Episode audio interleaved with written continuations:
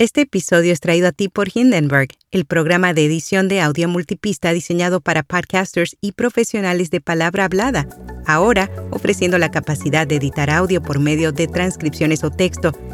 Prueba Hindenburg Pro durante 90 días sin tarjeta de crédito y recibe un 30% de descuento en una suscripción anual con nuestro código. Detalles en las notas. Notipod hoy, un resumen diario de las tendencias del podcasting revelan que el consumo de audio hablado alcanza nuevos máximos, Spotify renueva su aplicación de televisión y Saxcom demanda a Rode por infracción de patente en Estados Unidos.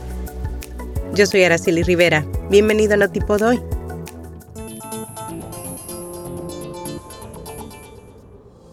El informe de Edison Research que produjo en asociación con NPR encuentra que la proporción de escucha de audio de palabra hablada ha aumentado en un 55% en los últimos nueve años y poco menos de un tercio del tiempo de escucha diario se dedica a temas no musicales.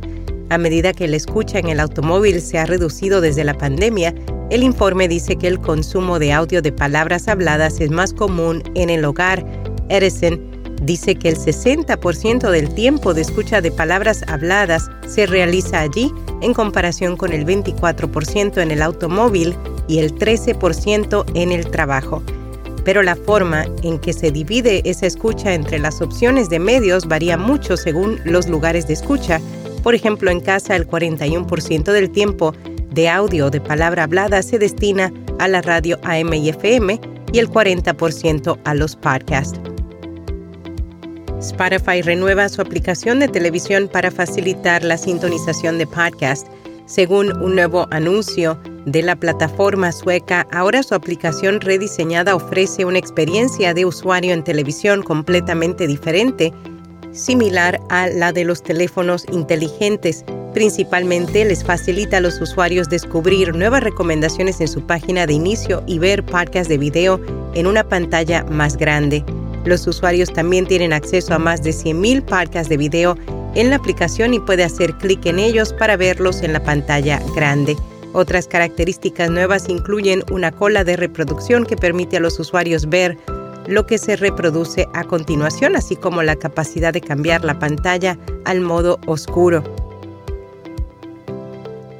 Saxcom demanda a Rode por infracción de patente en Estados Unidos. Saxcom posee varios patentes en el territorio norteamericano, entre ellos uno para dispositivos que pueden grabar y transmitir simultáneamente. Ahora como Rode ha agregado esta función a algunos dispositivos, Saxcom ha decidido demandarlo por el uso no autorizado de su propiedad intelectual conoce a Grok, el robot de inteligencia artificial rebelde de Elon Musk, descrito por el magnate como un chatbox de inteligencia artificial con una beta rebelde, no parece ser otro chatbox común y corriente, a diferencia de los demás.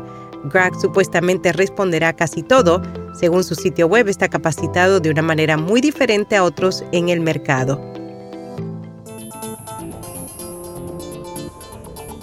Pixar lanza más de 20 herramientas de inteligencia artificial para acelerar la creación de contenido digital. La aplicación está apostando más allá del ámbito de la antigua edición de fotografías al anunciar el lanzamiento de Ignite, una herramienta diseñada para estimular la creatividad y acelerar la producción de contenido digital. En Parque has recomendado Autismo en Positivo, un espacio para aprender sobre autismo, maternidad, neurociencia y crianza. Y hasta aquí, no tipo de hoy.